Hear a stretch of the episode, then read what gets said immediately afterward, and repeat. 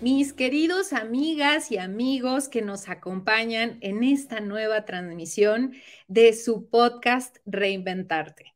En esta ocasión estamos empezando ya nuestra tercera temporada y quiero dedicar esta tercera temporada exclusivamente a temas de diversidad, equidad e inclusión. Porque fíjense que ese es uno de los problemas más grandes que tenemos, ¿no? En México, que, que muy pocas empresas tienen un departamento o a una persona exclusiva para tratar este mundo de temas que son bastante complejos. Y también que no hay presupuesto, porque como no hay métricas, las empresas no pueden saber cuál es el retorno de la inversión. Entonces, quiero contribuir con mi granito de arena presentando temas que, tal vez para la mayoría de nosotros o no conocemos a fondo o no conocemos del todo. Y en, este, en esta ocasión, en el capítulo 20, pues estamos de manteles largos porque tenemos un invitadazo de lujo que es mi querido Gerardo Gaya. Bienvenido. De verdad, muchísimas gracias por haber aceptado esta invitación. No, hombre, encantado de estar aquí contigo y platicar de esto que además eh, nos apasiona. Claro que sí. Y pues bueno, en esta ocasión el tema que vamos a tratar con Gerardo es neurodiversidad y la condición del espectro autista. Yo sé que suenan a palabras muy rimbombantes, pero pero en, el transcurso de, esta charla que vamos a tener a continuación, espero que, nos quede a todos claro por qué estamos hablando de neurodiversidad, por qué condición, por qué espectro y qué es el autismo y qué lo genera. Así que primero voy a presentar a Gerardo para que vean el invitadazo de lujo que tenemos el día de hoy. Pues Gerardo, ni más ni menos que en marzo del 2015 fundó la Fundación Iluminemos de Azul AC, tras el diagnóstico de autismo de su hijo, con la que ha orquestado muchísimas de las acciones y campañas de concientización sobre el autismo e inclusión más relevantes en México y en países de habla hispana. Ha brindado más de 600 conferencias en diversos temas y foros, tanto en México como en Estados Unidos, Ecuador, entre otros, inspirando, empoderando y rompiendo los paradigmas en temas como eh, lo es la inclusión, el propósito, la resiliencia, el liderazgo y la participación social. Actualmente es presidente ejecutivo de Iluminemos Azul, es miembro de la Asamblea de Presidentes de la COAMEX, que es la Coalición México por los Derechos de las Personas con Discapacidad. Es consejero del Centro de Autismo Teletón. Pertenece a la red Fácil, con S, que es la Alianza Entrale de la Inclusión Laboral. Eh, también es parte del movimiento 312, entre otros colectivos y, asociaciones eh, que buscan ayudar en temas de discapacidad y autismo. Es representante en México y consejero de Gemini Learning Systems. Además, es eh, consultor en fundraising para organizaciones sin fines de lucro bajo el modelo peer-to-peer, recaudando ya más de 25 millones de pesos en diferentes causas, colaborando con más de 60 fundaciones. Su labor frente de Iluminemos Azul ha sido reconocida ya por varias instituciones, recibiendo diversos reconocimientos como lo, es el MTV Chiuku Awards como agente de cambio, Premios Latinoamérica Verde, Caracol de Plata del CEMEFI, y en el 2021 su entrevista en la CNN en español con Camilo Egaña fue galardonada con un premio Emmy, ni más ni menos. Muchísimas gracias, Gerardo. O sea, estoy muy emocionada. Yo, escucho eso y te juro que nada más digo, nada más un tipo inquieto. O como dice Jorge Font, un loco útil y con eso me doy por bueno. Y ya está, claro que sí. Pues bueno, eh, mi querido Gerardo, pues la pregunta de cajón que, con la que siempre empezamos es, ¿tú cómo te reinventaste durante la pandemia? Pero en este caso, quiero, quiero personalizarla más. ¿Cómo se reinventó tu vida a nivel general eh, cuando, cuando nació tu hijo con autismo? Fíjate que la, la, vida nos pone encrucijadas, yo digo todos los días, ¿no? Algunas circunstancias más duras que otras, ¿no? Por calificarlas. Yo creo que las cosas no son buenas ni malas, simplemente el ser humano tiene la, la necesidad de calificarlas como buenas y malas, ¿no? Para mí, eh, la, vida, ¿no? Consiste en redefinir y en reinventarte constantemente para al final creo que todos los que buscamos es propósito y felicidad y, estar en paz, ¿no? Con lo que hacemos. Y, bueno, cuando recibimos el diagnóstico de autismo de Álvaro, pues obviamente puso mi patas, mi vida patas para arriba, ¿no? En todos los aspectos, en lo familiar, en lo personal, en lo económico, en lo profesional, en todos los aspectos. Y poco a poco, eh, pues se fue forjando, digamos, en mi cabeza eh, este concepto de iluminemos por el autismo o iluminemos de azul para crear conciencia, ¿no?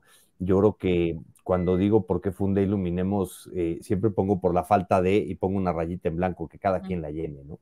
De conciencia social, de apoyo a las familias, de políticas públicas, de protocolos de diagnóstico, de oportunidades, en general de oportunidades, y, y digo en lo general, educación, trabajo, recreación, etcétera, ¿no? Yo creo que los tabús sociales de cómo nos educaron respecto a la discapacidad, respecto a lo que creemos por discapacidad, eh, pues son los principales barreras de la, de la inclusión, junto con nuestros propios miedos, ¿no? Y al, y al vivir todas estas, pues muchas de las, de las cosas que hoy para mí son normales, ¿no? En mi normalidad, de, de, de tener un hijo con autismo, eh, pues de que todo puede representar un reto gigantesco y mucho tiene que ver cómo te tomes las cosas, por un lado. Por otro lado, el constantemente estar peleándote con el entorno por falta de comprensión, por falta de empatía, ¿no? El, el, ver cómo eh, pues a tu hijo de alguna manera no lo incluyen en diferentes, eh, por ejemplo, en la escuela, etcétera, ¿no? y, y, de ahí, pues un día dije, si por mi cuenta cabe, el 2 de abril, que es el Día Mundial del Autismo, no vuelve a ser igual, tenga lo que tenga que hacer, ¿no? Y, una cosa fue llevando a la otra. Y cuando me di cuenta, existía Iluminemos de Azul, yo nada más quería hacer una campaña de concientización, francamente. Eh, y una cosa fue llevando a la otra, ¿no? Hasta, hasta pues hoy ser, em, pues una organización, a mí no me gusta calificarla si referente o no, pero que nos ha dejado y nos ha permitido impactar la vida de más de 200 de mil personas de manera directa en tan solo siete años.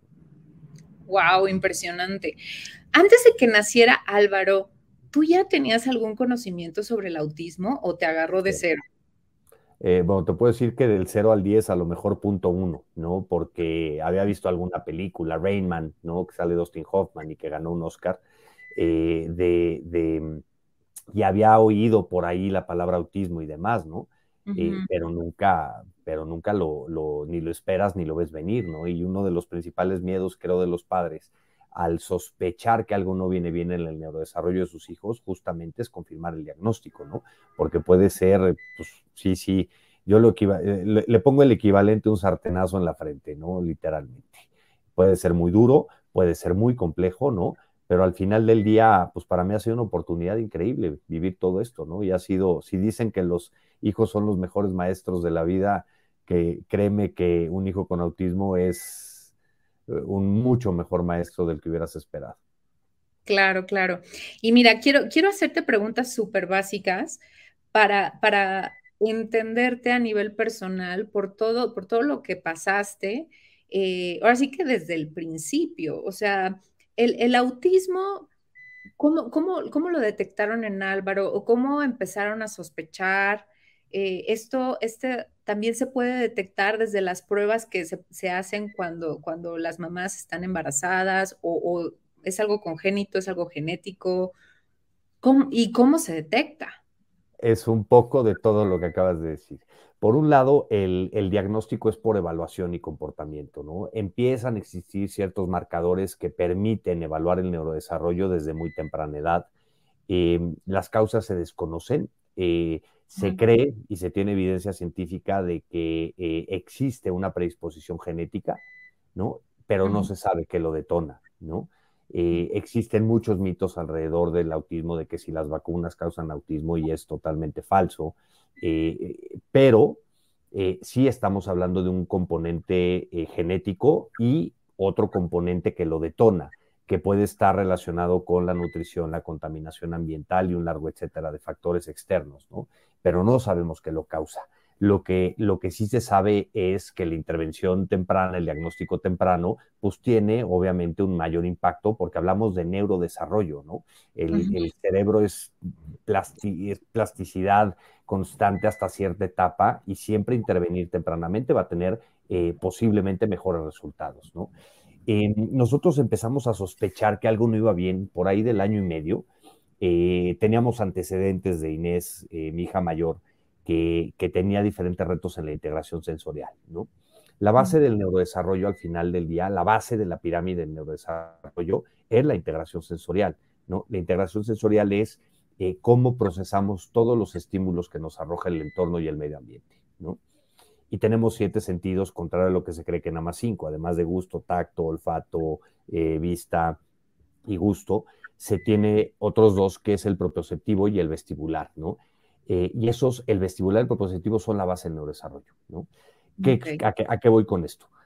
¿Cómo interpretan los estímulos del entorno y cómo se relacionan con el entorno? ¿no? A Álvaro, por ejemplo, le gustaba alinear objetos, le gustaba eh, oír música con unas bocinitas y mecerse, pero digo, le gustaba oír música y estar con las bocinitas cuatro horas seguidas. Sea, una cosa es me gusta la música, estoy 15 minutos, media hora, y otra cosa al año y medio es estoy cuatro horas oyendo música, ¿no?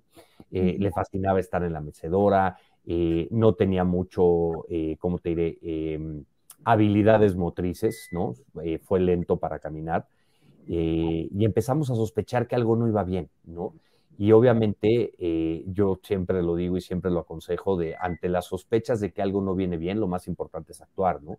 Olvidémonos del diagnóstico por un momento, porque el diagnóstico de autismo es muy difícil de confirmarlo previo a los dos años y medio, tres años, por los criterios de evaluación, eh, pero ante la, ante la sospecha de que algo no viene bien en el, en el neurodesarrollo, lo más importante es actuar, porque además cuando hablamos de neurodesarrollo no hablamos de autismo nada, nada más, hablamos de déficit de atención con hiperactividad y hablamos de otras condiciones de vida, ¿no? Y siempre estimular el desarrollo y el neurodesarrollo de, de, los niños siempre va a ser mejor, ¿no? Y, te digo, nos empezamos a sospechar y a dar cuenta, eh, empezamos a intervenir, eh, tuvimos mucha suerte, mucha, por conocidos, por amistades, eh, que, que se dedicaban, incluso una buena amiga de, de, de la mamá de mis hijos era terapeuta especializada en autismo, entonces caímos en muy buenas manos muy pronto y pudimos intervenir, eh, pues ahora sí que a temprana edad. Digo, cuando digo a temprana edad, pues al año y medio ya estaba recibiendo terapias de neurodesarrollo, orofacial, oromotor y una serie de cosas que afortunadamente podíamos dárselas, ¿no?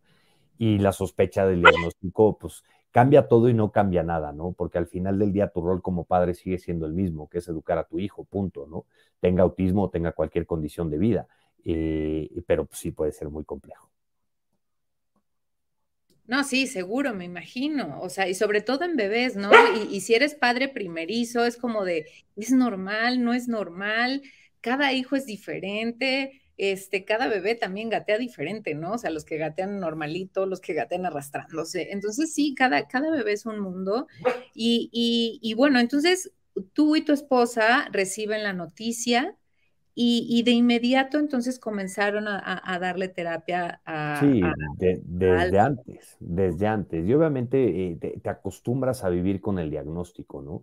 Eh, claramente hay un proceso, ¿no? De aceptación del diagnóstico, de mucha información. Digo, yo que soy un devorador de información, me leí cuanto pude, ¿no? Para ver, no para saber qué me esperaba, ¿no? Porque eso yo creo que eh, muchas veces en la discapacidad o en el mundo de cualquier condición de vida se habla de duelo, ¿no? Y, si hablamos de duelo, tenemos que hablar que de lo que se pierde son las expectativas que tiene uno como padre con sus hijos, ¿no? Eh, para mí fuera más de, informarme, no para saber qué esperar, sino para saber qué hacer, ¿no? Porque las respuestas, eh, no, no, ¿cómo te diré? Eran muy difíciles de acceder. Una de las grandes razones por la cual existe Iluminemos, ¿no? Cuando yo busco en Google hace siete, ocho, hace nueve años, eh, cuando yo busco en Google qué información se tiene oficial del gobierno eh, de autismo, no encontré absolutamente nada. Encontré eh, por ahí una carta del Instituto Nacional de Transparencia diciendo que el Estado mexicano no tenía datos epidemiológicos del autismo. Fue todo lo que encontré, ¿no? y obviamente esa búsqueda de información y demás, pues te das cuenta de, todo lo que tienes que hacer como padre y cuanto antes lo hagas mejor, que al final del día yo digo es la paternidad llevada al extremo, ¿no? Porque tienes que educar a tu hijo de una manera totalmente distinta a como entendías la educación, ¿no? Tienes que tratar el entorno de una manera totalmente distinta como lo entendías y, tienes que abrir ese camino para él, ¿no? Eh, ahorita que decíamos del diagnóstico y demás, eh, hay muchos mitos, muchos estigmas, muchos tabús sociales alrededor de cualquier condición de vida, ¿no? Se ve como tragedia o como lástima o incluso tiene connotaciones religiosas, ¿no? De, ay, te mandó un angelito, te premió Dios, o si nos vamos al extremo, te castigó Dios. Y yo digo, a ver, aquí ni premio, ni bendición, ni tragedia, es un hijo y por lo tanto es una bendición. No, no el tener autismo hace que esté más bendecido que alguien más, ¿no?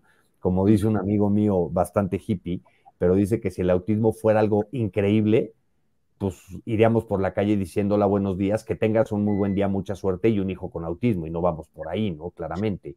Pero, pero ante esta mirada que se tiene de, de, te digo, de la discapacidad en general, pues estamos acostumbrados a no hablar del tema, ¿no?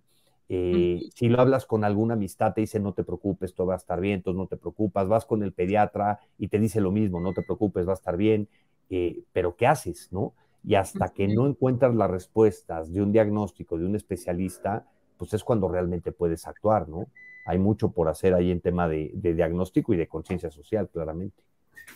Claro, y, de hecho uno de los mitos que, que, quiero aclarar contigo sobre el autismo es de que se piensa que es una enfermedad. Pero pues yo me puse las pilas y, me puse a leer todo lo que pude encontrar en, la página de Iluminemos Azul y ya vi que efectivamente no se trata de una enfermedad, o sea, es una condición. Entonces, ¿cuál sería esa diferencia, Gerardo, entre enfermedad y, la condición que realmente es el autismo? Mira, hay muchos puntos de vista, ¿no? De parte de, digamos que del punto de vista clínico, eh, se tiene eh, esta concepción de, padecimiento o enfermedad, ¿no? Pero no es una condición, perdón, no, estamos hablando de enfermedad simplemente porque no tiene cura, no estamos hablando de algo que se cura. Una persona con autismo hoy se evalúa eh, y estamos en permanente evolución y conocimiento, ¿no? Y, de absolutamente todo, incluso el propio diagnóstico, pero hoy se habla de niveles de apoyo, ya no de retos que presentan en diferentes características del desarrollo, sino más bien de los apoyos que requieren, ¿no? Y cuando hablamos de los apoyos que requieren, una persona con autismo va, a necesitar apoyos durante toda su vida, pero pues hay de apoyos, hay de apoyos. A mayor eh, severidad o mayor necesidad de apoyos, la persona, el diagnóstico llega más temprano. A menor necesidad de apoyos o de retos que tenga la persona, se llega mucho más tarde al diagnóstico, ¿no? Pero mm, eh, yo parto de la base de que simplemente porque no tiene cura no lo convierte en enfermedad, ¿no? A mí no me gusta eh, hablar del autismo desde una postura clínica, desde una postura, eh, ¿cómo te diré? asistencialista, clínica, salud, en donde tienen que estar medicados. No, no todas las personas con autismo tienen que estar medicadas, ¿no? y por eso hablamos de una condición. Y además también hablar eh, a nivel social, a gran escala, trastorno del espectro autista, suena terrible. La palabra trastorno, las connotaciones que tiene, la palabra espectro, las connotaciones que tiene, ¿no? Entonces digo, más fácil que, y, y además ponernos a explicar la connotación clínica de qué es el autismo, vamos a dormir absolutamente todos y por eso digo, para mí forma parte de la diversidad humana y es una condición de vida, tan sencillo como eso. ¿no? Ok, perfecto. Muchas gracias por, tu grandiosa explicación, Gerardo. También otra cosa que, se suele decir muy comúnmente sobre el autismo es de que los, las personas con autismo pues viven como que en su propio mundo, ¿no? Como que en su burbuja. ¿Esto es cierto? ¿No, verdad? Mira, depende de cómo lo veas, ¿no? A mí me... Eh, de que no viven en su mundo, viven en el nuestro, ¿no? Y eso nos obliga a nosotros a verlo de una manera totalmente distinta. Se creía eh, que, o se cree o se dice de repente de que una persona con autismo eh, se está ensimismada, ¿no? O vive en su propio mundo porque está eh, literalmente clavado en su, propio, en su propio pensamiento. Pero para mí, mucho más allá de que estén, de que vivan en su mundo, es qué hace, qué los aísla, digamos, ¿no? De, del mundo en el que viven, en el que vivimos todos y al tener retos en la comunicación, en la interacción social, sobre todo en la interacción social de cómo perciben la información y demás, y ante contextos y entornos sumamente hostiles o discriminatorios para una persona con autismo, pues prefieren estar metido en sus intereses, que mucho más allá de vivir en su mundo, eh, es que están conectados bajo sus propias ideas, bajo sus propios intereses, ¿no? Entonces, eh, claro, la salida fácil es eh, el contexto social y cultural otra vez, ¿no? Oye, deja de autistear porque estás metido en lo tuyo. Y todas esas cosas, pues no ayudan a, a eliminar estos estigmas, ¿no? Sí, por supuesto. Es que, es que de verdad, o sea, hay muchísimo desconocimiento de, esta condición y, hasta que no tienes a alguien cercano, de verdad que no, no te involucras tanto con el autismo como con cualquier otra discapacidad. Entonces, cuéntanos, por favor, Gerardo, ¿qué, qué, cuál es el mayor reto de ser padre o madre de una persona con autismo? ¿Cuánto tiempo tenemos? Ah, mira, los retos, los retos en la paternidad son, son, son muchos, ¿no? Y, yo como lo digo, a ver, eh, ¿se exacerban un poco los retos? Por supuesto que sí, pero al final del día la paternidad o la maternidad siempre va a ser un reto, ¿no? Por la personalidad de los niños, etcétera, por los contextos culturales que nosotros crecimos, sociales, y, por la evolución, digamos, del propio ser humano, ¿no? Em, creo que el principal reto que tiene es eh, educar a tu hijo en un mundo que no está preparado para él, por un lado, el abrirle constantemente y tener que abrir las oportunidades eh, de, desde el punto de vista tirar puertas, ¿no? Y derribar muchas barreras de que si no te lo aceptaron en la escuela o de que si estás en un cine y alguien se molesta por algo, ¿no? Este, y constantemente estás en esa lucha con el entorno, ¿no? Eh, creo que por estigma no estamos acostumbrados a hablar del tema, una de las cosas que nosotros como organización hemos pues, abanderado, el decir, a ver, hablamos la conversación, ¿no? No, no, ¿cómo te diré? Eh, yo he llegado a la conclusión de que el diagnóstico es tan solo aquello con lo que tú puedes vivir en paz como padre para poder hablar con el tema, para poder decir, oye, mi hijo tiene autismo, o mi hijo es autista, o mi hijo está dentro del espectro autista, ¿no? Da igual, pero que puedas hablar con, con ello de una manera natural, ¿no? Eh, uno de los principales retos eh, en la paternidad, eh, de la que te puedo hablar mejor, ¿no? no de la maternidad no tengo obviamente la validez moral de una mamá, pero sí te puedo decir mi opinión de lo que veo del lado de la maternidad, que por ejemplo, eh, el hecho de tenerse que, hacer cargo mucho más de un hijo, de lo normal, ¿no? De la norma, entre comillas, o de lo cotidiano o de lo típico, ¿no? Em, en donde eh, pues esta lucha que, que, afrontas como familia de tener que abrir oportunidades para él puede ser muy difícil, ¿no? Pero al final yo creo que el reto principal como papá es, eh, tú estás acostumbrado o tienes la expectativa en el trato cotidiano con tus sobrinos, con los hijos de tus amigos, de tener una relación, vamos a llamarle típica, ¿no? En un neurodesarrollo típico, en donde el niño habla, interactúas con él, juegas fútbol, le gusta el fútbol y está bien, ¿no? Para, eh, como padre eh, de una persona con autismo, te puedo decir que lo más difícil es que mi relación con él tiene que salir del interés de él, no del mío, ¿no? O sea, estamos acostumbrados, y fíjate lo que digo, o sea, estamos acostumbrados a decir, oye, si a mí me gusta el fútbol, le enseño a jugar fútbol a mi hijo, tarde o temprano me podrá mandar por un tubo si no le interesa o no le interesa, pero podemos jugar al fútbol, ¿no? Con, con, con un niño en el espectro, con Álvaro, eh, pues mi juego de fútbol es con una pelota aventándola por las escaleras porque le gusta a él es aventar la pelota por las escaleras. Mi relación con él tiene que salir o es a partir de sus intereses, no de los míos, ¿no? Y aprovecho obviamente sus intereses para tener esta reciprocidad social y obviamente pues crecer en una relación padre-hijo normal, ¿no? O dentro de lo más normal que se pueda, ¿no? Pero para mí, eh, son los principales retos, ¿no? Y obviamente la, preadolescencia y la adolescencia tienes otros retos a lo mejor distintos, ¿no? Y luego en la vida adulta, pues tendrás otros retos, pero para mí la vida, eh, pues me ha llevado dentro de todos estos cambios, de estas redefiniciones, a, trabajar en el día a día, ¿no? Sí, con una visión a futuro, pero, pero teniendo metas muy concretas y muy claras y hasta cierto punto incluso semanales, ¿no? De qué es lo que se tiene que trabajar con Álvaro, eh, pues semana a semana, ¿no? Claro, actualmente Álvaro, ¿cuántos añitos tiene? 12 ya, crecen demasiado rápido. Wow, wow. Y bueno, ya hablamos de los retos. Ahora cuéntanos de cuáles son esas principales satisfacciones como papá. Yo creo que aprendes a valorar lo realmente importante, ¿no? O pequeñas, ah, o, no lo realmente importante, pero sí pequeñas cosas que, que das por hecho, ¿no? Cuando vas a ser papá de, una niña y como de repente digo, a ver, levante la mano quien no. O sea, te enteras que es niña y ya la estás entregando por el altar, ya bailaste sus 15 años, ya bailaste el vals con ella en su boda. O sea, nos anticipamos mucho porque el cerebro tiene la necesidad de predecir el futuro y de, crear expectativas, ¿no? Y, a mí, Álvaro, lo que me ha enseñado es a valorar cosas que yo había dado por hecho en la vida y, y, cómo esas pequeñas batallas, las satisfacciones que te pueden causar, ¿no? Desde, desde un hola papá, ¿cómo estás? Literalmente, que muchos pueden estar totalmente, ¿cómo te diré? Puede ser lo normal para ellos, para mí no, ¿no? Eh, y, pequeñas batallas que vas logrando. Y puedo, llamarle batallas, ¿eh?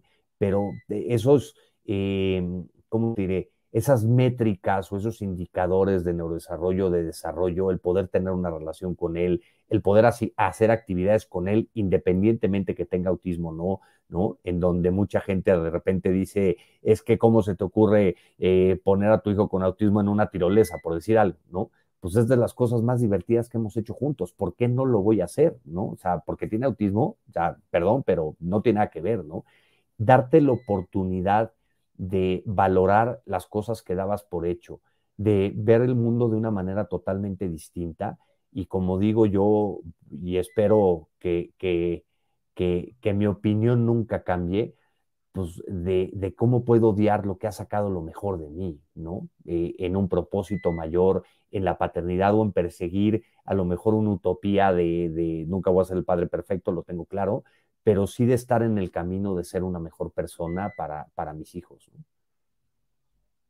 Sí, porque siempre, o sea, eh, desafortunadamente, ¿no? Cuando, cuando se es padre de una persona con discapacidad, únicamente se tiende a ver lo malo, pero también hay, como tú ya lo mencionaste, ¿no? Grandes aprendizajes de vida que, de verdad, o sea, es, impresionante todo el amor que te pueden llegar a dar eh, las personas con, discapacidad, el, enseñarte, el cambiar paradigmas, ¿no? El, que, oye, no todo tiene que ser así, también hay nuevas formas de, poder replantearnos, pues, soluciones, ¿no? Y, de vida. Entonces, eh, ahora entrando, adentrándonos un poquito en el concepto de espectro, Entiendo yo que, se dice espectro porque hay un amplio abanico de posibilidades dentro del autismo o de la condición autista.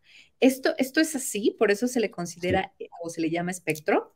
Sí, eh, eh, a veces yo digo que la OMS, la Organización Mundial de la Salud, no contempló lo que significa la palabra espectro en un contexto latino o mexicano, ¿no? digo, caray, pero Mira, al final del día, si conoces una persona con autismo, conoces a esa persona con autismo, ¿no?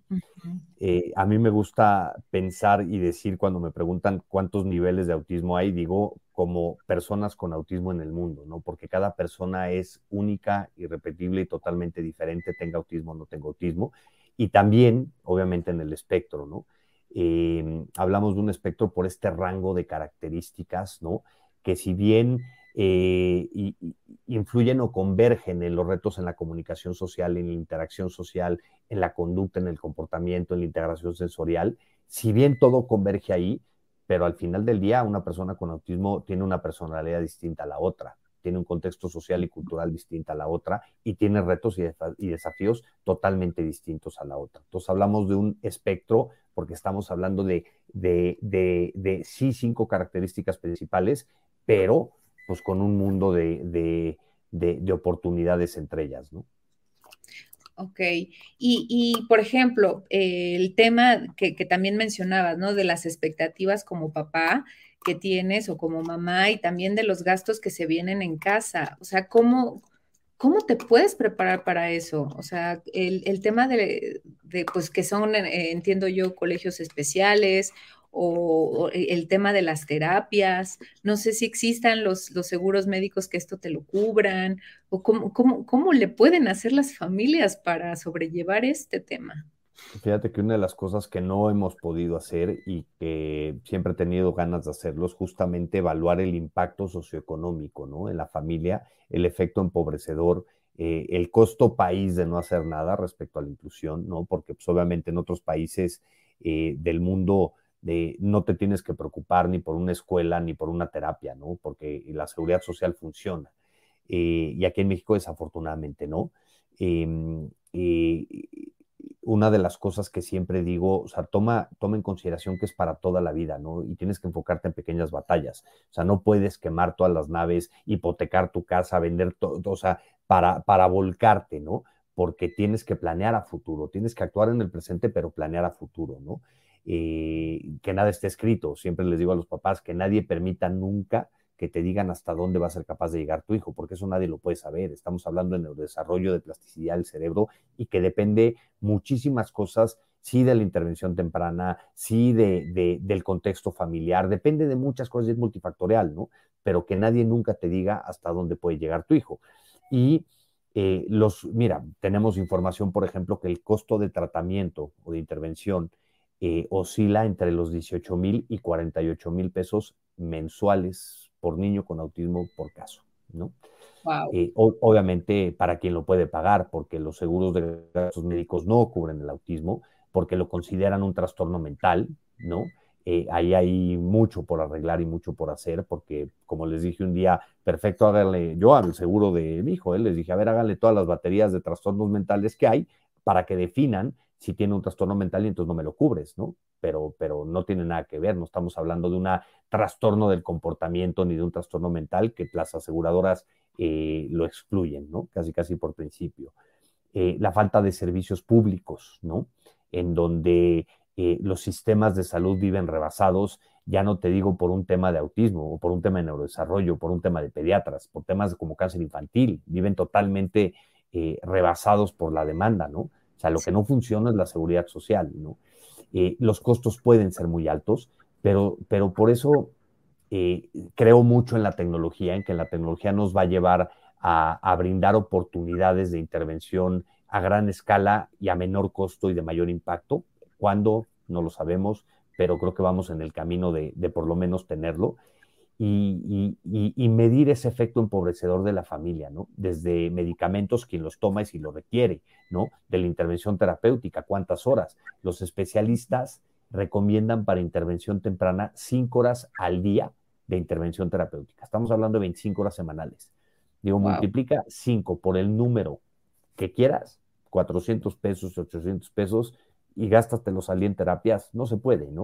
Hay un efecto empobrecedor ahí muy fuerte que, debemos de cubrir, ¿no? Y, mucho de lo, que, de lo que hacemos como organización y de lo, que, de lo que impulsamos mucho es el entorno familiar, ¿no? Ante la falta de, o sea, no puede estar sujeto que tu hijo tenga las oportunidades por tu condición socioeconómica. ¿no? O sea, tenemos que democratizar la inclusión, tenemos que democratizar la intervención temprana y tenemos que llegar a ello, cuando ojalá dependiera de nosotros, ¿no? Pero por lo menos digo, estamos en el camino de construirlo. Y ese efecto empobrecedor sí puede ser devastador para muchas familias eh, y por eso el trabajo con la familia, el empoderamiento, la formación, la información de las familias es clave y básico para poder eh, sacar lo mejor de tu hijo en el contexto social o cultural en donde vivas o te encuentres, ¿no? Pero, pero sí creo que el gobierno tiene una gran deuda con, eh, con muchas causas, ¿no? O con muchas condiciones y una de ellas es el autismo eh, porque prácticamente, aunque existen servicios de salud públicos, están totalmente rebasados, ¿no? Para obtener un diagnóstico se puede tardar seis o doce meses, para tener eh, intervención temprana, si acaso, puedes eh, acceder a una hora al mes, ¿no? Que sirve de poco. Entonces, el trabajo con las familias es fundamental y clave, ¿no? Empoderarlas y que tengan la información para, para hacer lo que tienen que hacer.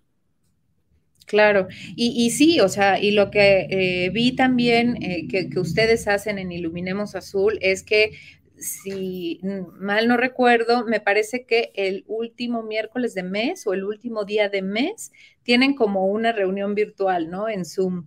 Eh, ¿Es así? O sea, ¿y, es, y para qué es esta reunión?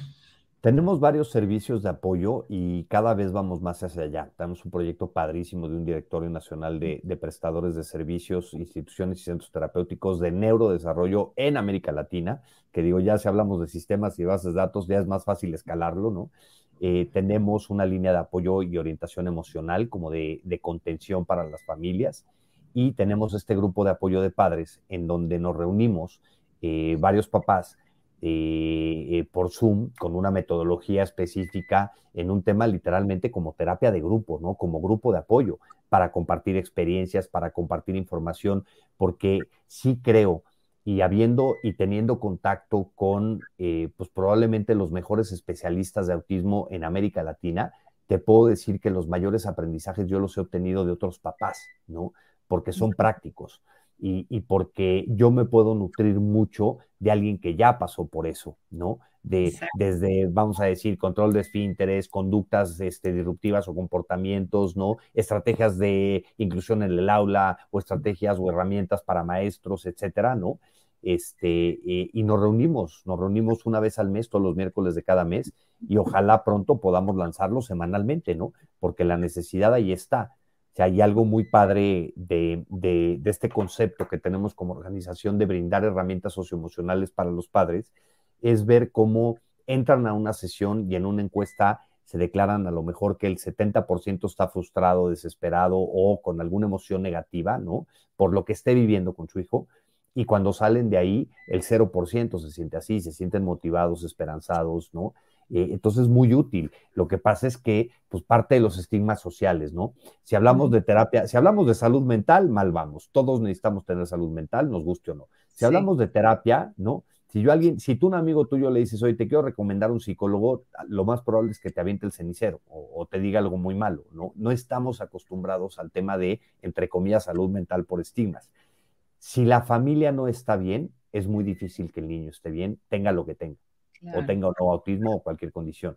Entonces, mucho del trabajo que hacemos justamente con el acompañamiento, con la línea de apoyo emocional, es eh, proveer de recursos de apoyo a los papás para que ellos estén bien, tengan herramientas, se comparte el conocimiento, ¿no? Eh, ahora sí que eh, participar en el conocimiento colectivo y también que funciona como terapia de grupo, en donde yo puedo entrar a una sesión en un entorno totalmente seguro y de confianza y ser lo más vulnerable del mundo. O sea, poder decir, oye, yo estoy que me lleva la fregada por A, B y C, y que hay un grupo de papás que me están oyendo y que me pueden hacer sentir que por lo menos o no estoy solo o que me pueden dar una herramienta o algo que a ellos les funcionó.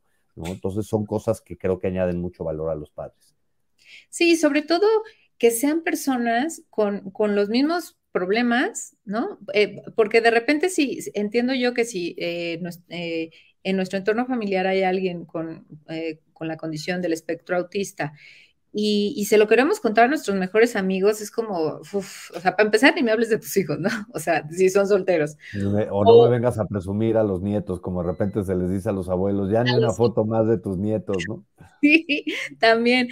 Pero, pero entonces, cuando tú tienes eh, a, un hijo con espectro autista, que, que su crecimiento, su, su, desenvolvimiento, sobre todo en, en el entorno social, es diferente, pues no, no hablas el mismo idioma, entonces no pueden entender o tu frustración o tus alegrías, ¿no? De que ya por fin sostuvo una cuchara, ¿no? Y tiene cuatro años, es como, pues es normal, desde los dos, ¿no? o me dijo, hola papá, ¿cómo estás un día? ¿Cómo? Pues el mío lo viene diciendo desde el medio, ¿no? Totalmente.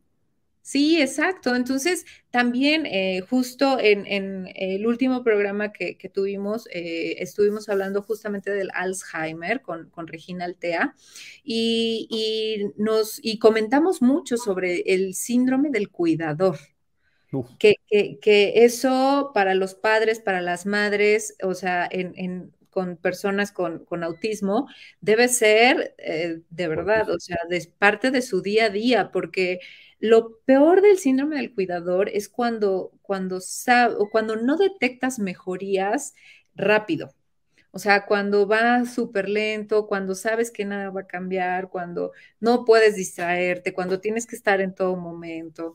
Entonces, o sea, entiendo yo que, dentro de estas terapias de grupo, pues también tratan el tema del síndrome del cuidador, ¿no? 100% porque, eh, pues, digo, si no estás bien tú como padre, difícilmente vas a estar bien para tus hijos, ¿no? Y obviamente eh, las mamás en su gran mayoría se llevan eh, la, ¿cómo te diré? El trabajo del día a día que puede ser agotante y agotador, ¿no? En donde, pues, ¿quién cuida al cuidador, ¿no? ¿Quién motiva al motivador? ¿Quién está ahí, ¿no?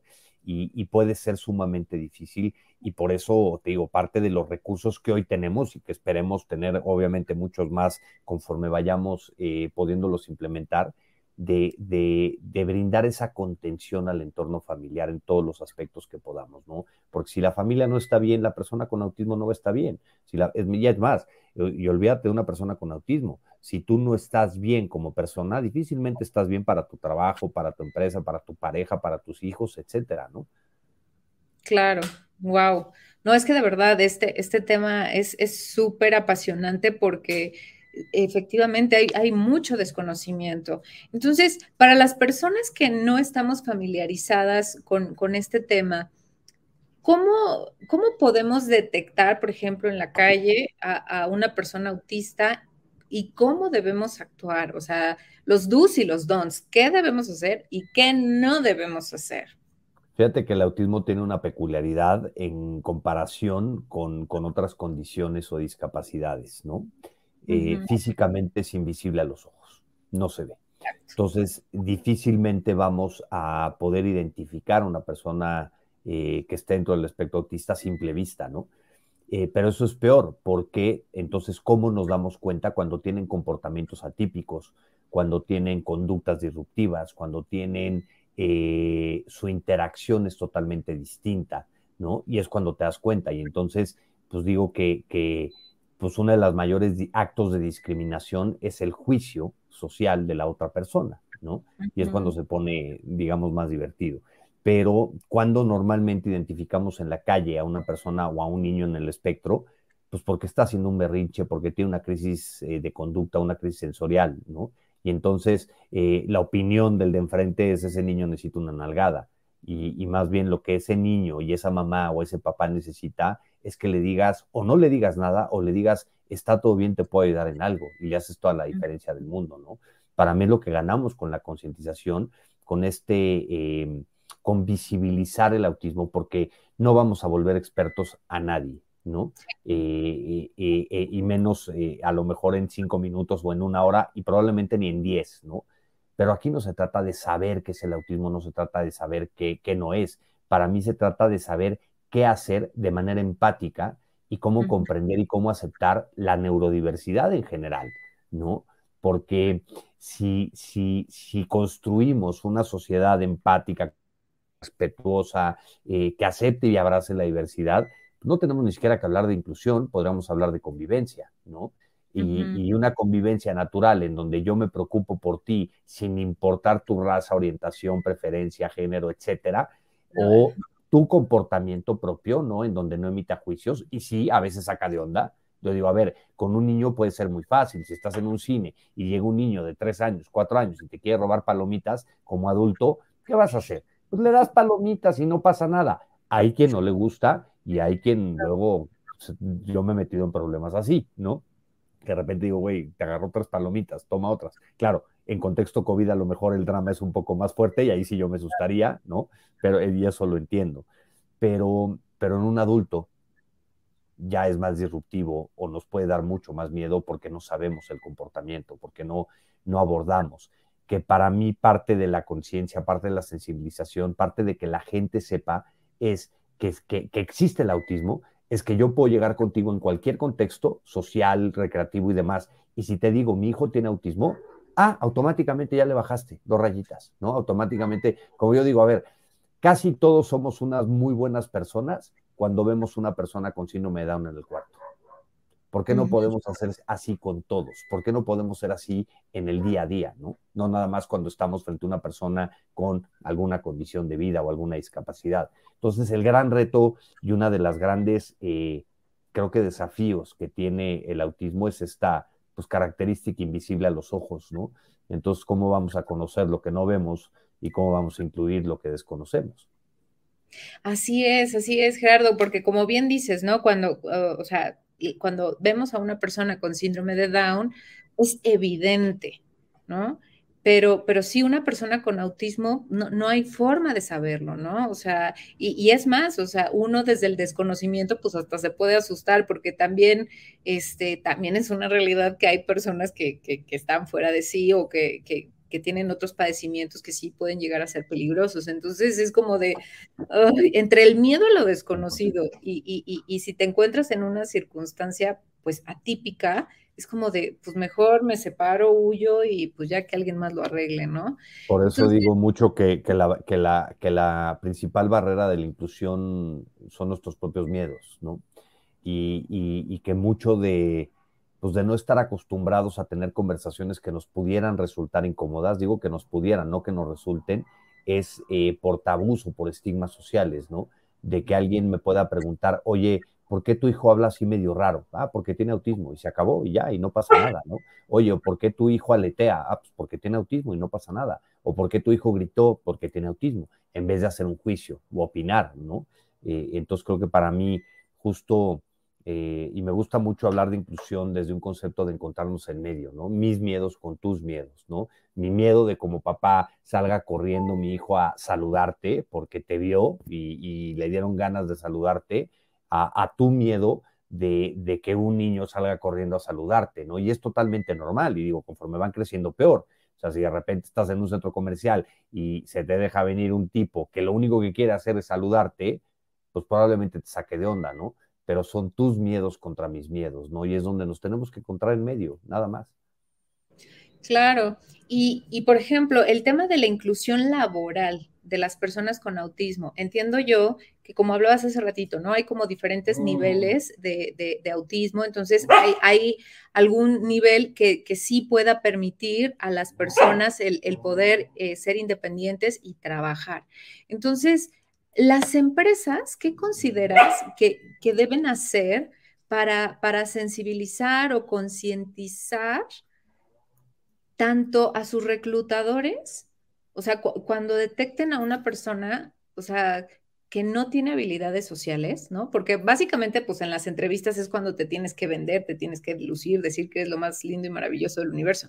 Pero una persona que le cuesta la interacción social, pues obviamente te va a contestar con, con monosílabas, ¿no? Con sí y no, punto. Y ya está. y mira, hace ocho años, cuando, ahora sí que cuando empezó mi, mi inquietud de hacer algo al respecto, lo primero que yo quería hacer era poner una empresa que diera trabajo a personas con autismo, ¿no?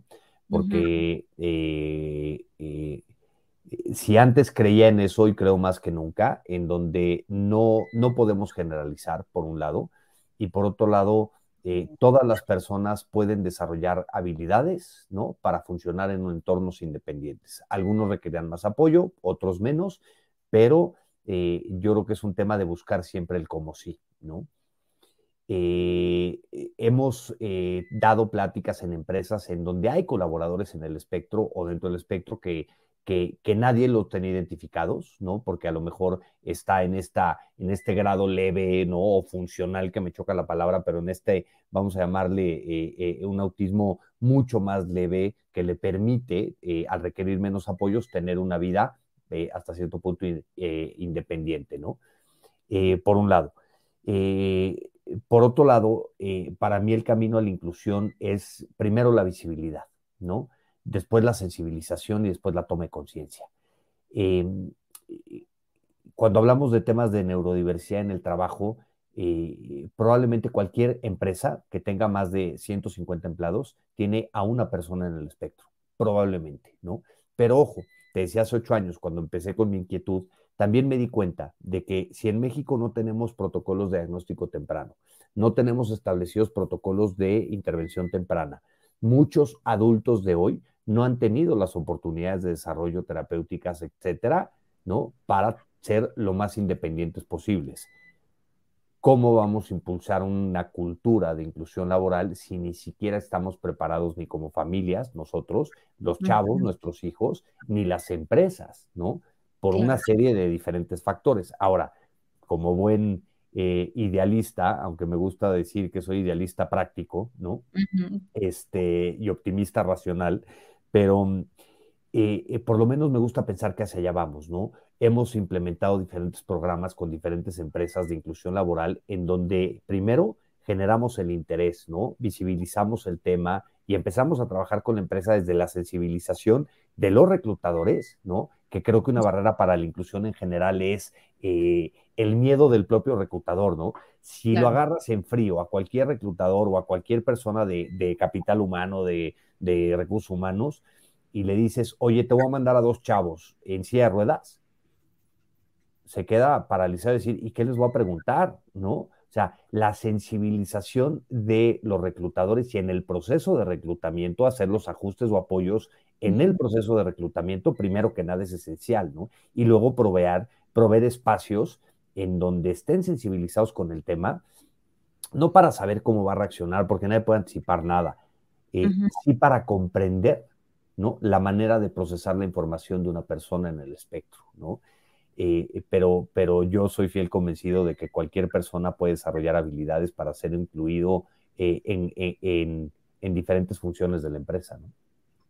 Claro, y ahí, bueno, yo conozco de que ATT está haciendo cosas magníficas en, justo con, la inclusión laboral de las personas en el espectro autista. Eh, tengo la fortuna de conocer a Josune, que es, o que es la, directora de recursos de, diversidad, equidad e inclusión en ATT. Y la líder del programa de Espacio Azul, que es una maravilla el trabajo que han hecho y, y como le digo siempre, a Josune, sueño con que se escale a todo América Latina.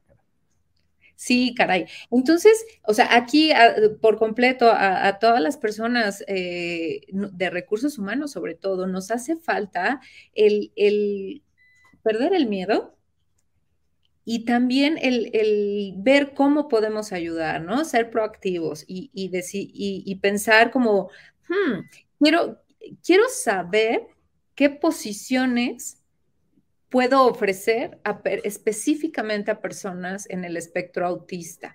O, tú, ¿qué opinas, Gerardo? O más bien sería al revés, es te presento a cinco candidatos y tú, y tú ya ves, eh, pues, en, qué acorde a, a, sus habilidades, en qué los podemos colocar. Entonces, ¿cuál sería el camino?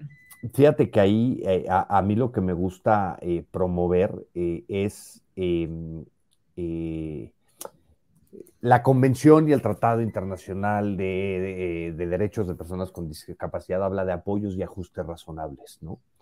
Yo no puedo pedirle a ninguna empresa que haga distinto su trabajo en, ningún área, ni en reclutamiento, ni en, en, absolutamente nada.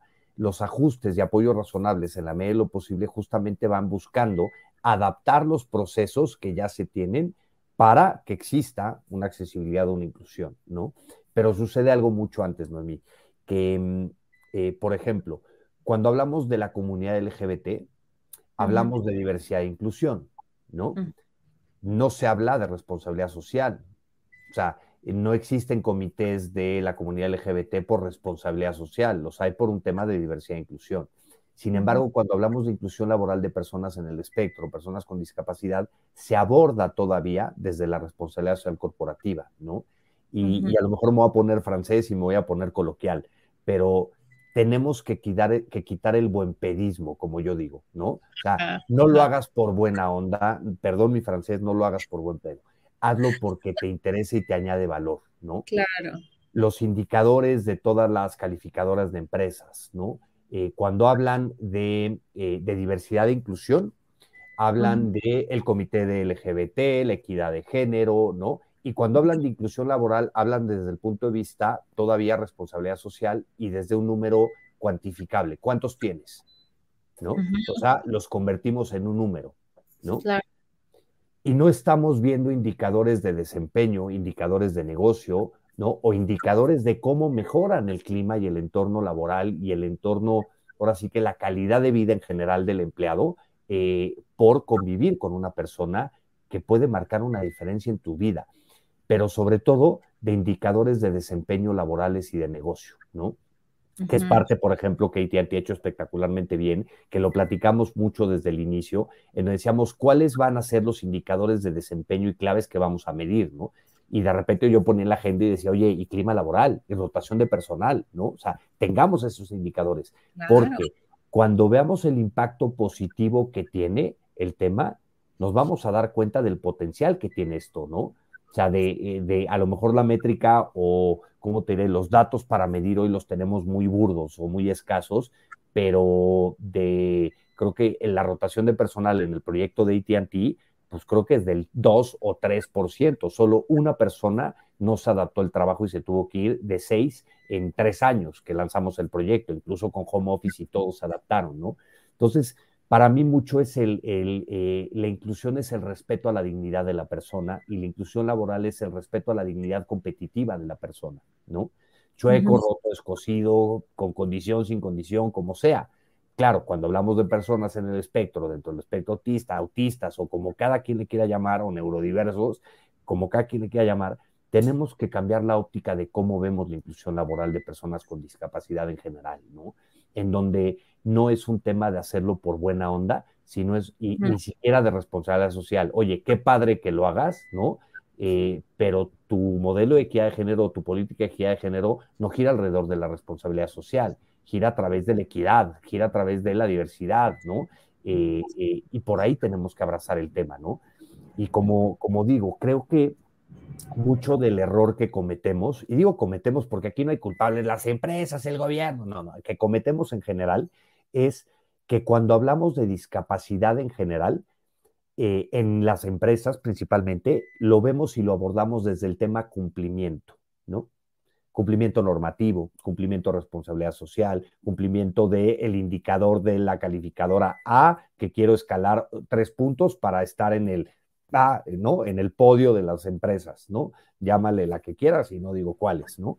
Sí pero lo abordamos desde ese concepto de cumplimiento y perdemos lo esencial, lo esencial, que es servir a las personas con discapacidad como clientes, es encontrar en las personas con discapacidad o con autismo como una fuerza laboral que tiene un potencial tremendo, que reduce muchísimos indicadores, ¿no? O que tiene resultados muy positivos en todo el entorno y en la cultura organizacional, ¿no? Y te pongo un ejemplo cuando digo, ¿qué pasa si cambiamos la mirada? El mercado, de acuerdo al estudio de, eh, ¿cómo se llama? Disability Global Index, eh, en el 2021, el año pasado, el mercado, el mercado de, eh, de, de la capacidad de consumo de las personas con discapacidad en general, que claro, abarca amigos y familiares, ¿no? Estamos hablando de 8 trillones de dólares. 8 trillones de dólares. Como les digo, a ver, velo por buena onda, velo porque te inspira una plática y porque quieres hacerlo. Hazlo porque a lo mejor tienes un primo, un hermano, un hijo y te interesa que se creen oportunidades. O hazlo porque te conviene, ¿no? Y es donde creo que las empresas tienen una grandísima oportunidad de cambiar la óptica respecto a la discapacidad, respecto a la inclusión, respecto a la diversidad e inclusión. en un foro hace como cinco años no fue muy popular mi reflexión eh, y, a lo mejor en LinkedIn nos van a caer a, a palos, pero no me importa. Pero digo, ¿qué pasa si nos cuestionamos cómo estamos como sociedad y empresas? ¿no? Que en pleno siglo XXI tenemos que hablar de diversidad e inclusión desde un tema de orientación sexual y de un tema de equidad de género. Sí, sí, sí, totalmente de acuerdo contigo. O sea, la diversidad va mucho más allá, hay más niveles. O sea, nos quedamos en el nivel básico, ¿no? Que son eh, la, diversidad demográfica. Falta la experiencial y falta también las diferentes formas de pensar, ¿no? Entonces, sí, caray. O sea, ese es un tema que, que que yo ya también tengo el, poder ayudar a las empresas, no solamente en los temas básicos demográficos que todos conocemos, ¿no? Que son las poblaciones prioritarias, eh, personas con discapacidad, LGBT, mujeres, eh, intergeneraciones, sino ya vamos más allá, o sea, tenemos que saber qué talento tenemos, cuáles son las capacidades de cada quien para que cuando tengamos un proyecto específico, armemos para ese proyecto específico nuestro Dream Team. Y eso ahí es cuando surge la innovación, cuando la diversidad realmente da frutos. Fíjate, hay dos casos que a mí me gustan mucho, eh, cacarearlos y presumirlos, ¿no? Además del Leite obviamente, ¿no? Pero cuando, por ejemplo, Starbucks sacó uno de sus cafés que eran todos adultos mayores o de la tercera edad o como cada quien le quiera decir, ¿no? Tú imagínate tu experiencia como consumidor de ir a un lugar de esos, ¿no? Eh, otro caso, y como digo, a ver, que lo hayan hecho por buena onda o no, me da igual, pero si Starbucks cacareara sus indicadores de desempeño, de cultura, de satisfacción del cliente en esa cafetería, te apuesto lo que quieras a que serían eh, indicadores superiores a la media de entrada, ¿no? O otro caso, por ejemplo, ¿no? Empezamos a ver muchas iniciativas en el sector tecnológico porque pues, una persona en el espectro autista tiene una capacidad de concentración que se sale de, la, de lo normal, eh, puede hacer tareas repetitivas, eh, sistemáticas, ¿no? Sin que casi se aburran, si le interesa y si le gusta, claramente, ¿no? Pero tienen muchas virtudes. Hace no mucho, a lo mejor 20 años, se hablaba de la inclusión laboral desde un punto de vista explotación, ¿no? ¿Cómo los vas a poner a trabajar? Pues perdón, pero el tener trabajo es la forma más, eh, ¿cómo te diré?, importante del ser humano de sentirse útil y por lo tanto de tener autoestima, ¿no? Y estudios lo demuestran, no lo digo yo, ¿no? Eh, pero ¿qué pasaría si cambiamos la mirada y cambiamos la óptica y vemos el desarrollo del potencial de la persona, ¿no? Te decía de estos temas de tecnología, anti está clavado en tecnología por el momento, digo, yo en algún momento vamos a hacer algo en otra área, ¿no? Eh, eh, SAP, por ejemplo, tiene un programa a nivel global y una de las empresas a nivel global que ha sido pionero en el tema, que se llama Specialistern, una, si eh, tienen presencia en España, es una empresa finlandesa, tienen presencia en Brasil, eh, ya casi vienen a México y digo, ya, ¿cuándo lo vamos a anunciar a los cuatro vientos? ¿No? Pero eh, estaban muy clavados en el tema de tecnología y no obstante, con Casa Yo en Barcelona hicieron un programa en donde tienen, si mal no recuerdo, 16 jóvenes dentro del espectro autista como hosts del museo. Y el programa funciona espectacularmente bien. O sea, estamos poco a poco eliminando esas barreras, ¿no? Y esos paradigmas que se tienen y que tenemos respecto a la capacidad de las personas, ¿no? Y, a lo mejor, y me voy a regresar a, a, lo mejor a tu pregunta inicial, bueno, de la conversación ahorita de respecto a inclusión laboral, ¿no? Yo prefiero que una persona me diga, oye, tengo estas tres vacantes y yo perfilarle candidatos, ¿no? A decir, oye, tengo estos cinco candidatos, a ver qué los podemos hacer, ¿no? Porque el proyecto tiene que tener objetivos específicos. Eh, me he bajado de la mesa de, aliados, entre comillas, ¿no? Este, de, con, con, alguna empresa, eh, porque me dijeron, no, no, no, mándame dos y veo que los pongo a hacer. Y dije, ¿cómo? Si no, son, si no van a ser las mascotas. O sea, eh, perdón, pero no, no, o sea, no, dame tres, cuatro vacantes, perfilemos y hacemos todo el proceso para que funcione, porque se puede hacer funcionar, ¿no? Ahora, como les digo, y volviendo a mi cotidianidad, coloquialidad y francés, digo, mi manual de la inclusión, el primer paso es atreverte a cagarla. Le quito el francés y lo digo más seriamente, ¿no? Eh, atrévete a cometer errores y equivocarte, nada más aprende rápido, ¿no? Respeta la dignidad de la persona, la dignidad competitiva, ¿no? Y saquémosle todos, y digo todos, toda el área, toda la empresa, todos, el mayor provecho, ¿no? algo que enriquece y fortalece la cultura de diversidad, que tiene impacto en el negocio, que tiene un impacto positivo en la vida de todos los colaboradores, ¿no? Y que es algo positivo para todos y para el mundo, resulta además. Y si ya lo quieres ver como responsabilidad social, ah, pues está bien, pero cambiemos un poquito la óptica, ¿no? Sí, seguro. Y, definitivamente, o sea, las empresas, los líderes, los directivos tienen, que perder ese miedo y, también ese paradigma de que, ay, sí, como somos bien buena gente, casi, casi ONG, pues vamos a, contratar a personas con discapacidad y a ver qué ahí, qué, los ponemos a hacer. Nos pasa de este lado como ONG, ¿no? De que de repente nos buscan y dicen, oye, quiero que vengas a darme una plática de sensibilización de autismo. Claro que sí, te cuesta tanto, ¿no? Oye, pero no eres fundación pues sí, pero el tiempo de todos mis colaboradores lo vale, ¿no? O sea, o de repente, oye, yo quiero hacer un programa de inclusión laboral, oye, te vamos a dar una serie de acompañamiento, de reclutamiento, te vamos a ayudar a que se ejecute bien, ¿no? Y ahí te va cuánto te cuesta, ¿no? ¿Cómo? ¿No eres fundación? Pues, pues, sí, pero... Tengo que sobrevivir, ¿no? Como fundación también. No, no, y, y también por respeto a la dignidad y por respeto al tiempo de los demás, ¿no? O sea, tiene que haber un intercambio de valor, ¿no? Pero sí creo que tenemos que quitar de nuestros discursos ese buen pedismo que le llamo yo, muy vulgarmente dicho, pero, pero, y esa mirada, ¿no? Y que tenemos que cambiar la mirada respecto a la diversidad, respecto a la inclusión en general.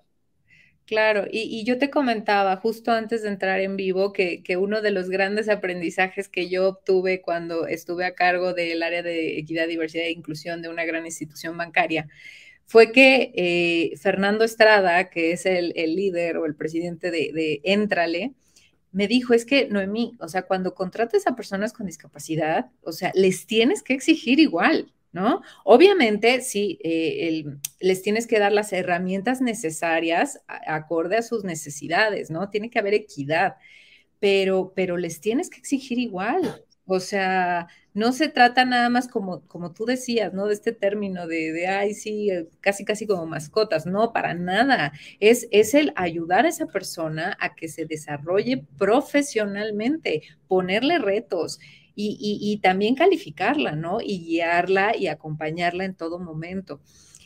Y parte, o yo creo que más bien la clave para poder ser feliz en tu trabajo, o sea, lo primero que hay que hacer es, es tener la confianza y la seguridad de que en las empresas, en tu trabajo, puedes ser tú mismo, ¿no? O sea, llevar tu auténtica personalidad con sus virtudes y, y sus áreas de oportunidad. Totalmente. Entonces, eh, y, cuando eso sucede, o sea, cuando realmente aprovechas el trabajo de las personas con discapacidad, cuando te atreves a contratarlas, son las personas más leales, son las personas más puntuales, son las que más cuidan su trabajo, porque saben que son pocas las oportunidades que tienen y no las van a dejar perder. Entonces, pues, pues esa sería como, como la invitación a, todos los compañeros de recursos humanos que, nos acompañan o, verán esta sesión en diferido después, ¿no? Que, se atrevan, que cualquier duda, miedo, inquietud que tengan, se acerquen con personas expertas, como, como, como es tu caso, mi querido Gerardo. Y pues bueno, aquí voy a dejar el link de Iluminemos Azul para que te contacten, ya sea a través de la página de la fundación o en tu página de LinkedIn, que es Gerardo Gaya. Eh, ¿Algún mensaje final que nos quieras compartir, Gerardo? Invitar a todos, como tú lo decías ahorita, ¿no? O sea, inspirarse por los datos, por los testimonios, por las historias o por los conceptos o por lo que quieran, pero que hagamos algo al respecto, ¿no? Yo creo que la inclusión eh, eh, es una oportunidad para absolutamente todos, ¿no? Y que eh, la, ahora sí que los contextos en donde queremos vivir los construimos nosotros mismos, ¿no? Y creo que de la inclusión y de estos conceptos de inclusión, de diversidad, tenemos mucho que beneficiarnos absolutamente todos, no nada más un tema de responsabilidad social, no nada más un tema de, de, de, ah, qué buena onda soy, le estoy cambiando la vida a una persona, sino realmente verlo mucho más allá de cómo nos enriquece a todos como sociedad. Sí, totalmente, porque no solamente le cambias la vida a la persona con discapacidad, sino a toda su familia. Y a todo el entorno laboral. Ojo, yo lo digo mucho cuando hablamos de inclusión educativa, ¿no? Eh, ¿Quién es el más ganón de un programa de inclusión educativa? Todos los demás. Todos los demás. No solo la persona que esté incluida, ¿no? Y ahí es donde hay una oportunidad tremenda. Claro, y además nosotros, o sea, las personas que por el momento no padecemos ninguna discapacidad, como colaboradores, cuando vemos que nuestras empresas se preocupan de forma genuina por la diversidad, la equidad y la inclusión, wow, yo quiero trabajar ahí, ¿sabes? O sea, es un factor real de, gran atracción de talento, ¿no? Además de aprovechar el talento diverso. Totalmente. Mi querido Gerardo, de verdad fue una plática que he disfrutado como nunca. Yo también, muchas gracias. Muchísimas gracias y, de verdad muchas felicidades por todo lo que haces y a seguir adelante y, cualquier cosa que necesites, mira, aquí tienes una aliada más. Muchísimas gracias, Mami, muchísimas gracias a todos. Mis queridos amigos, pues bueno, eh, espero que hayan disfrutado tanto como yo esta gran charla con Gerardo. Estamos a sus órdenes, por favor. Si ustedes quieren algún tema en particular, por favor, contáctenme en mis redes sociales y, para proponer más temas. ¿Qué es lo que les interesa saber? ¿Qué expertos quieren que, que, que hablen con nosotros, que platiquen, que aclaren sus dudas? Y pues bueno, este es su podcast Reinventarte, para cambiar el paradigma del trabajo, para verlo como una plataforma para hacer arte. Muchísimas gracias a todos los que nos acompañaron y otra vez, gracias Gerardo.